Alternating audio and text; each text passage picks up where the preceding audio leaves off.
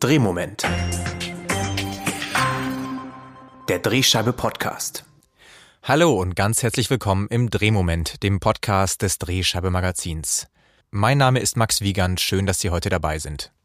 Am 26. September ist es soweit. Im Rahmen der Bundestagswahl wählen die Deutschen eine neue Regierung. Und diese Wahl hat es nicht nur deshalb in sich, weil sie inmitten einer weltweiten Pandemie stattfindet. Denn mit ihr endet auch die Ära Merkel. Nach 16 Jahren wird also zukünftig jemand anderes die Geschicke des Landes als Bundeskanzlerin oder Bundeskanzler leiten. Darüber, wie über die Wahl im Lokalen berichtet werden kann und wird, spreche ich heute mit Robert Domes.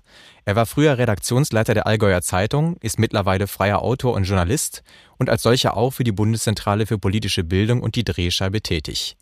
So hat er zum Beispiel den Themen- und Materialienband Wahlen für Journalistinnen und Journalisten erarbeitet. Hallo Herr Domes, ganz herzlich willkommen im Drehmoment. Hallo, grüß Sie. Ja, Herr Dummes, die Ära Merkel geht zu Ende. Der Abgang der Kanzlerin sorgt natürlich für eine gewisse Unsicherheit, was die politische Zukunft des Landes angeht. Wie wirkt sich das denn eigentlich auf die lokale Berichterstattung aus? Ja, wir, wir wählen im Herbst ja keine Kanzlerin oder keinen Kanzler, sondern Parteien und Abgeordnete.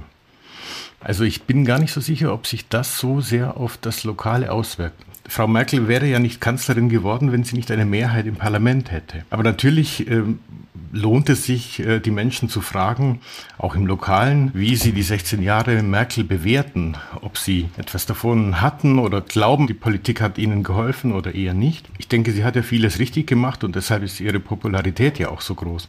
Aber die Frage ist, sehen das die Bürger auch so? Und wie reagieren die Wahlkampfteams vor Ort? Die sind ja entscheidend. Werden die dadurch, dass das Rennen ja nun mehr offen ist als bisher, werden die ihre, ihre Initiativen verstärken. Genau, das Rennen ist sehr offen, das haben Sie gesagt, weil nämlich dieses Mal die Grünen besonders stark sind. So stark waren sie noch nie vor einer Wahl. Erstmals in ihrer Geschichte stellt die Partei ja auch eine Kanzlerkandidatin. Zwischenzeitlich hatte man ja. sogar die Nase vorn gegenüber CDU und CSU in den Umfragen. Aber in den ländlichen Regionen, wo ja viele Lokalzeitungen ihr Verbreitungsgebiet haben, da schneiden sie dann doch deutlich schlechter ab als etwa in den Städten. Sind denn die Themen der Grünen für viele Leserinnen und Leser von Lokalzeitungen weniger relevant als für die Menschen in den Großstädten?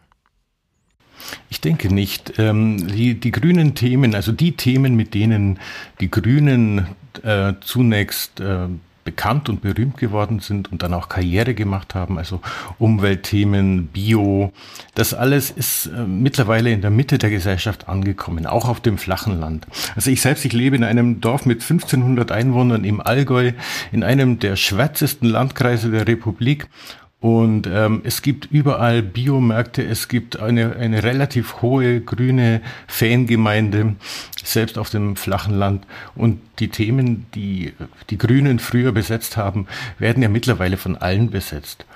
Und andersrum muss man sagen, eine Partei, die nur mit einem Thema punkten will, wird keine Wahl gewinnen. Also allein mit Umweltthemen oder mit dem Thema Tierrettung oder Land, Landschaftsschutz oder sowas, wird man es nicht schaffen, äh, genug Wähler zu mobilisieren, damit man als Sieger aus der Bundestagswahl hervorgeht. Also da muss man mehr leisten und das machen auch die Grünen inzwischen. Also auch sie äh, kümmern sich um Arbeit oder Wirtschaft oder Soziales, Bildung und Digitalisierung, Verkehr, Gesundheit, Gerechtigkeit, Familien, all diese Themen müssen ja besetzt werden. Und das ist egal, wo man lebt, ob ähm, in einem Großstadtrevier oder irgendwo in einer kleinen Landgemeinde, ist das für die Menschen wichtig. Und ich glaube, die, die Frage ist verkehrt herum. Also es geht ja nicht darum, welche Themen der Parteien kommen bei den Menschen an, sondern wir als Lokaljournalisten müssen fragen, was erwarten und wünschen und hoffen die Menschen von einer neuen Regierung oder von einer Partei, die sie dann oder von Abgeordneten, die von ihnen gewählt werden wollen. Grundsätzlich wird natürlich auch die Pandemie nach wie vor wichtig sein, was auch das Wahlergebnis angeht. Wie stark wird das sein, diese Beeinflussung durch die Pandemie? Wie viel Auswirkung wird das auf das Ergebnis letztendlich haben? Ja, das, das wird ja momentan wöchentlich diskutiert, ja, in vielen Formaten. Ich glaube, dass wir dieses Thema überschätzen. Ich vermute, mhm. der Einfluss wird weniger sein, als wir im Moment glauben. Die Menschen sind vergesslich. Also im September äh, wird, glaube ich, niemand mehr über den Impffortschritt diskutieren oder die Maskenaffäre. Das alles wird, glaube ich, kein großes Thema mehr sein. Die wichtigere Frage ist, wie geht es weiter? Was lernen wir aus, aus der Krise und wie verändern wir uns? Und ich glaube, dafür muss ein, eine Partei oder müssen die Abgeordneten Konzepte vorlegen. Wenn sie das tun, glaube ich, dann äh, haben sie eher Chancen auf Wähler, als wenn sie zurückblicken und sagen, da war aber im Frühjahr die Impfung nicht gut oder schnell genug oder da hat dieser oder jener Abgeordnete gesündigt in der Maskenaffäre. Es geht ja auch dann letztlich nicht darum, was hilft den Parteien, sondern es geht darum, wie, wie gehen wir als Journalisten mit diesem Thema um. Und ich glaube auch uns Journalisten wird der Rückblick nicht helfen und er wird uns nicht weiterbringen. Wir sind dazu da, zu fragen, was wollt ihr künftig hin? Wollt ihr diese Gesellschaft verändern? Wollt ihr dass wir etwas lernen aus der, aus der Krise, die wir jetzt erlebt haben. Und eigentlich ist allen klar quer durch alle politischen Lager, dass so wie äh, unsere Gesellschaft und unsere Wirtschaft und, und unsere Sozialgesellschaft bisher agiert und gelebt hat, dass das nicht ganz in Ordnung war. Manche sagen, dass es vollkommen verkehrt war. Alle haben das Gefühl, es muss sich etwas ändern. Das sind die wichtigen Fragen, die wir den Menschen stellen müssen und denen wir nachgehen müssen. Dann wollen wir uns mal konkreter der, der Wahlberichterstattung im Lokalen zuwenden.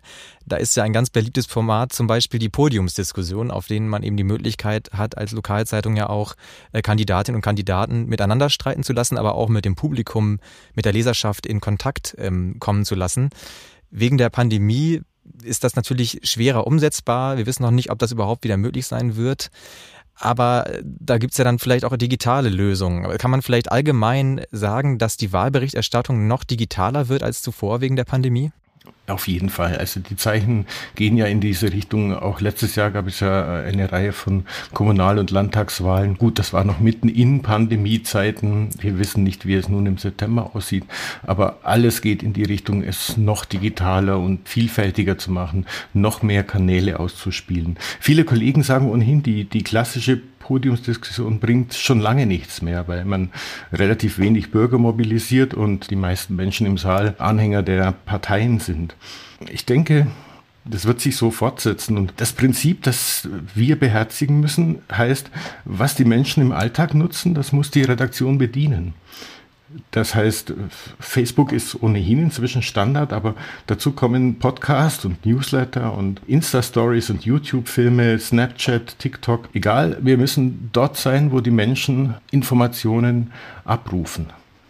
Das ist natürlich nicht einfach, aber das ist, glaube ich, unabdingbar. Und da kommen wir, glaube ich, mit den klassischen Dingen wie einer Wahlparty oder einem, einer Podiumsdiskussion nicht mehr an die Mehrheit der Menschen heran. Jetzt haben Sie ja gerade schon gesagt, dass äh, einige Lokalzeitungen ja bereits erprobt sind mit diesen Wahlkämpfen während einer Pandemie, also aufgrund von Landtags- und Kommunalwahlen, ähm, und da eben auch schon digitale Lösungen gefunden haben, ähm, was vielleicht zum Beispiel solche Diskussionsformate angeht. Haben Sie da Beispiele für uns oder haben Sie da etwas gesehen, was Ihnen besonders gefallen hat, was solche, solche Formate angeht? Ja, ich habe ein paar Dinge gesehen. Also zum Beispiel die, der Tölzer Kurier, eine sehr, sehr kleine äh, Lokalredaktion im, im Süden von Bayern, hat zur Landtagswahl Facebook-Interviews mit den Kandidaten gemacht. Das ist nicht wirklich sensationell, aber es, es hat den Vorteil, die sind ungeschnitten, die sind live auch wenn Politiker dann ihre Blasen und Redewendungen loswerden, dann wird das nicht rausgeschnitten wie bei einem klassischen Interview in der Zeitung. Und es kommen Publikumsfragen. Also die haben zum Teil bis zu 500 Fragen pro Interview gehabt. Das ist eine ganze Menge für so einen kleinen Beritt wie den ihrigen. Aber so bekommt man tatsächlich auch eine größere Reichweite und man bekommt Menschen auf die andere Seite als Zuhörer, Zuseher, die, äh, die man sonst wahrscheinlich mit den klassischen Formaten nicht erreicht hätte. Das andere ist äh, die Abendzeitung in München. Die haben äh, im vergangenen Jahr einen wöchentlichen Newsletter zur Wahl gemacht. Also das war die Kommunalwahl dort.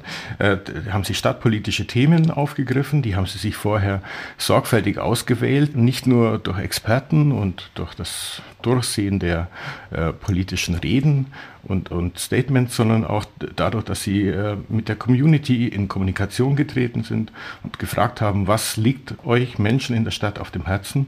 Und das haben die dann plattformübergreifend ausgespielt, haben das nicht nur im, im Newsletter ausgebreitet, sondern auf allen Kanälen, die diese Zeitung bespielt. Oder auch ein schönes Beispiel, ein, ein Volontärsprojekt der Pforzheimer Zeitung. Das hieß auf Wahlkurs. Und dort haben die Volontäre crossmedial auf Instagram, Snapchat, mit Interaktion und in der Papierzeitung die Wahlthemen auf kleinem Format präsentiert. Sehr schön gemacht und das zeigt, wie divers die Ausspielkanäle geworden sind und wie sehr man da tolle Leistungen bringen kann. Es zeigt vor allem, dass auch eine kleine Redaktion das schaffen kann. Da geht es ja weniger um Technik, sondern das meiste kann man inzwischen mit jedem guten Smartphone umsetzen. Also es geht um den Fokus. Aber ja. was ganz wichtig ist, wer das nur nebenbei macht, der macht es falsch. Essentiell dabei ist, dass ein Profi mindestens da sitzt, der die Ausspielkanäle im Blick hat und sie alle koordiniert und der auch bereit ist, viel Zeit zu investieren. Also man kann nicht sagen, na gut, dann machen wir nebenzu noch ein paar Snapchat-Geschichten oder Instagram-Geschichten. Also das wird nicht funktionieren und das sagen auch alle Redakteure, die sich damit befasst haben. Also gut, genau. Wir sehen, durch das Internet haben sich natürlich die, die Ausspielkanäle äh, deutlich erweitert. Eine andere Folge des, des Internets ist ja nun mal, dass da auch Räume entstanden sind, in denen sich Menschen leicht radikalisieren können, weil das geschlossene Räume sind zum Beispiel. Ja. Das ist jetzt ja gerade in Folge von Corona ähm, passiert, dass sich da einige Bürgerinnen und Bürger in der, in der Querdenkerbewegung radikalisiert haben. Da spielen eben auch Verschwörungserzählungen eine große Rolle, die sich nun mal in sozialen Netzwerken sehr schnell verbreiten. Wie kann man als Lokalzeitung denn in Bezug auf die Wahl solchen Falschmeldungen und Verschwörungserzählungen entgegenwirken?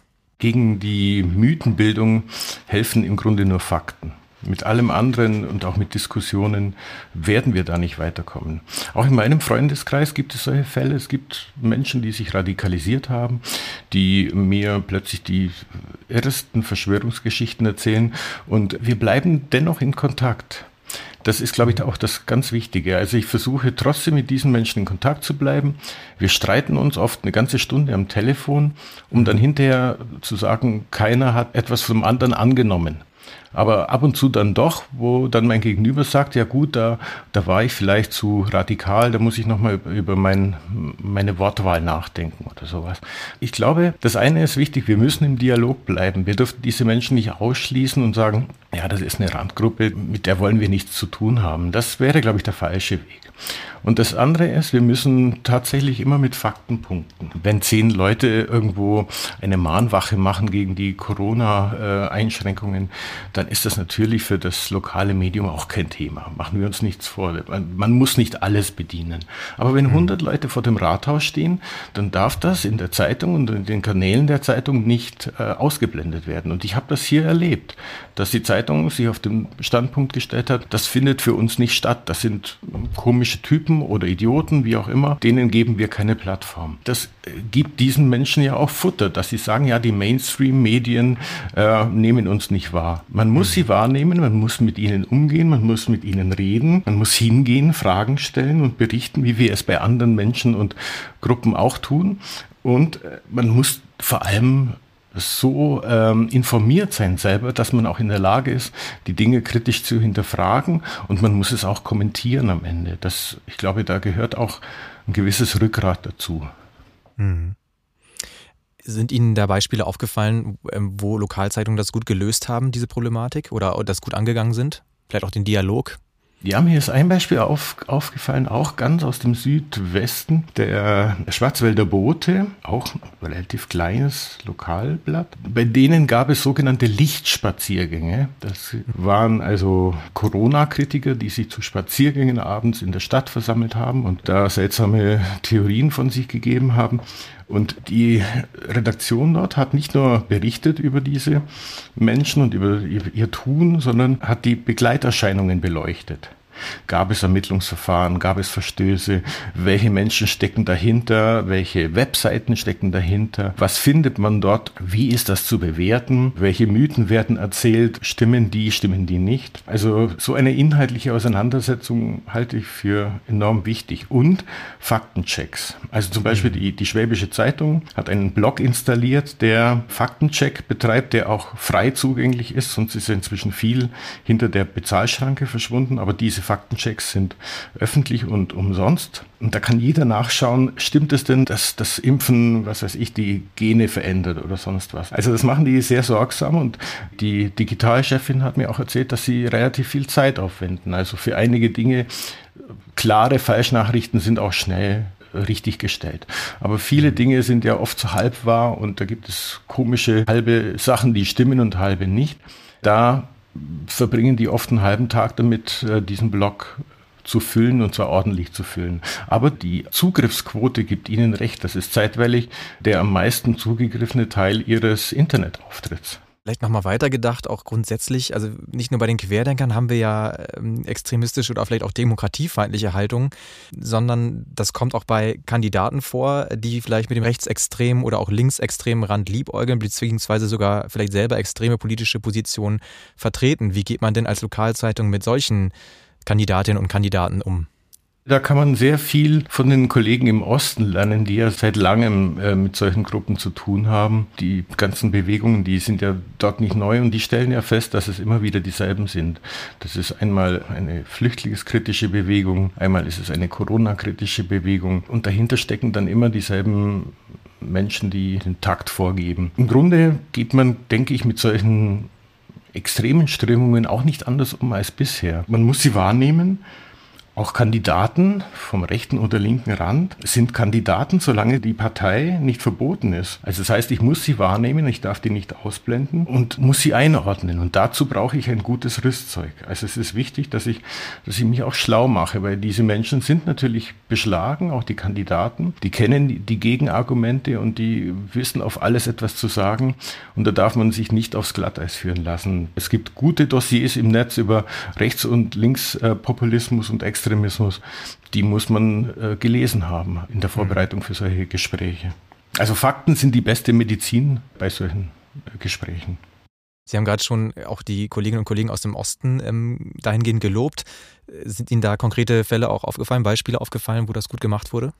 Ja, mir ist die, die Sächsische Zeitung in Bautzen aufgefallen. Uli Schönbach ist dort der, der Leiter die genau das erzählt haben. Wenn wir genauer hinschauen, dann ist es nicht eine neue Bewegung, die jetzt auftritt, sondern es sind die alten Köpfe, die sich ein neues Thema genommen haben und damit versuchen, Menschen um sich zu scharen. Also da, da kann man äh, sehr gut nachgucken bei denen. Seit vielen Jahren äh, begleiten die auch die Montagsdemonstrationen, äh, die Volksstimme in Magdeburg genauso. Also da kann man im Grunde bei jeder dieser Zeitungen kann man nachgucken und sehen, wie die damit umgegangen sind.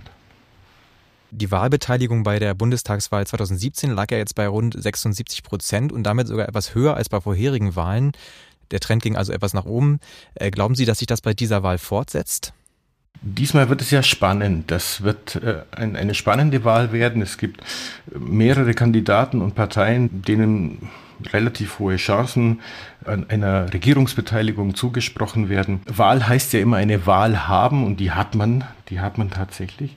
Und je spannender das Rennen ist, desto mehr Menschen wollen auch äh, sich beteiligen an diesem Rennen. Ich glaube, also die Wahlbeteiligung wird diesmal auf jeden Fall nicht geringer sein. Trotzdem gibt es ja da Menschen, die nicht wählen wollen, die, die sagen, sie möchten es nicht aus diversen Gründen oder es einfach nicht tun. Äh, wie kann denn Lokalzeitungen Menschen motivieren, die normalerweise den Wahlen fernbleiben? Also ich denke, die Nichtwähler sind häufig frustriert.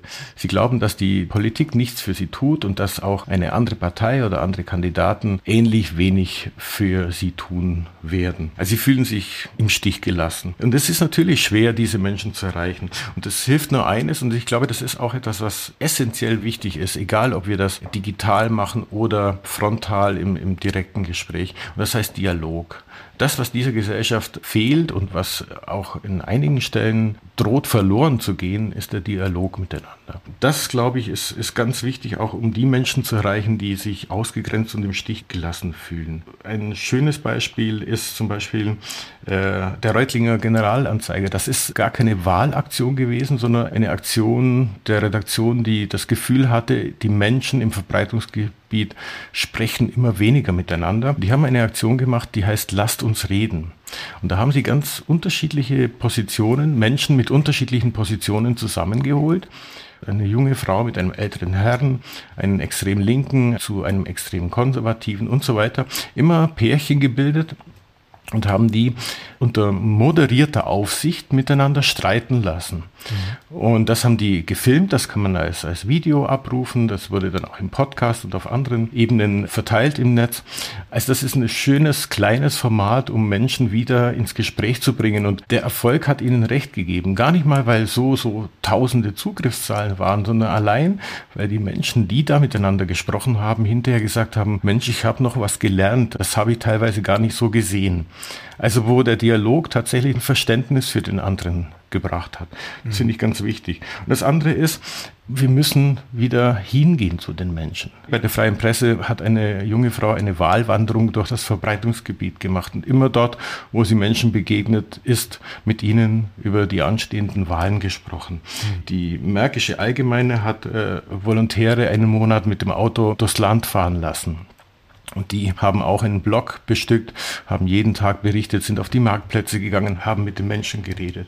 Und ein Volontär von der Passauer Neuen Presse, der ist Klinkenputzen gegangen. Also der, mhm. der Klassiker, der was, das haben früher Bürgermeisterkandidaten gerne gemacht, mit einer Rose in der Hand. Er kam mit einem Stift und Block in der Hand oder mit dem Aufnahmegerät und ist durch die Dörfer gegangen, hat geläutet und hat die Menschen gefragt, wie sie denn zu, zur anstehenden Wahl stehen und hat sie in politische, relevante Gespräche verwickelt. Da kommen wunderbare Geschichten heraus und die Menschen fühlen sich wieder abgeholt und eingebunden. Und das ist, glaube ich, eine der wichtigsten Aufgaben, die wir als, als Journalisten haben. Ja, dann sollten wir uns das zu Herzen nehmen als Lokalzeitung und eben verstärkt in den Dialog gehen und vielleicht auch dafür sorgen, dass dann noch mehr Leute auch zur Wahl gehen, denn diese Wahl wird spannend, das haben wir hier gemeinsam schon festgestellt. Ich danke Ihnen ganz vielmals für diese Einblicke, Herr Domes. Schön, dass Sie heute dabei waren. Jetzt möchte ich abschließend aber noch kurz ähm, auf Ihre andere Tätigkeit kommen. Sie sind ja nicht nur Journalist, sondern sind auch Romanautor. Ja. Und demnächst, das haben Sie mir ja im Vorgespräch erzählt, erscheint ein neuer Roman aus Ihrer Feder. Was ist denn das für ein Buch? Worum geht es denn da genau? Es ist ähm, ein, ein Roman äh, basierend auf einer wahren Geschichte. Ähm, diese Geschichte ist mir geschenkt worden. Also manchmal bekommen mhm. Reporter auch Geschichten geschenkt und in dem Fall war es so, dass eine lokalhistorische Gruppe gesagt hat, wir haben da was in Zeitzeugengesprächen rausgefunden und äh, hättest du nicht Lust, das irgendwie in einen Roman zu verarbeiten? Und da geht es eigentlich um einen Bahnwaggon, der vor vielen Jahren, vor Jahrzehnten, so in der Kriegs- und Nachkriegszeit am Rande eines Dorfes aufgestellt war und in dem immer die Außenseiter untergebracht waren. Und in diesem Bahnwaggon lebte ein Sonderling, der dann im Laufe des Krieges plötzlich verschwand und nie wieder auftauchte. Und nach dem Krieg kam eine Flüchtlingsfamilie dort unter, die von dort aus ins Leben gestartet ist nach den traumatisierenden Erfahrungen von Krieg und Flucht und Vertreibung. Und der Roman verbindet nun beide Geschichten. Die Hauptperson ist eine 16-jährige, ein 16-jähriges Flüchtlingsmädchen, das sich auf die Suche macht nach dem Geheimnis des Vorbewohners in diesem kleinen Waggon. Und diese Geschichte erzählt dann eben beides, die Flüchtlingsgeschichte, die Geschichte des Ankommens und Staats nach dem Krieg und die traurige Geschichte des Mannes, den man irgendwann über die Kante gestoßen hat. Waggon vierter Klasse heißt das Buch. Genau. Das kann man, glaube ich, schon vorbestellen. Also wir werden das verlinken in den Show Notes. Eine Spurensuche in der Nachkriegszeit von Robert Domes. Dann bedanke ich mich vielmals, dass Sie heute dabei waren im Drehmoment, Herr Domes. Danke für das Gespräch, gerne. Danke. Dann hier wie immer noch der Hinweis auf unsere Show Notes. Da werde ich wieder mal auf die genannten Beispiele von Herrn Domes hinweisen. Außerdem verlinke ich auch zur Ausgabe, die wir kürzlich über die Wahlen gemacht haben in der Drehscheibe. Und des Weiteren möchte ich Sie auch darauf hinweisen, dass wir zum Thema Wahlen ein Dossier führen und auch noch eine Themenwoche erstellt haben kürzlich. Da finden Sie weiterhin viele, viele Beispiele. Auch das wird alles dort verlinkt werden von mir. Vielen, vielen Dank fürs Zuhören. Bleiben Sie lokal und bis zum nächsten Mal im Drehmoment.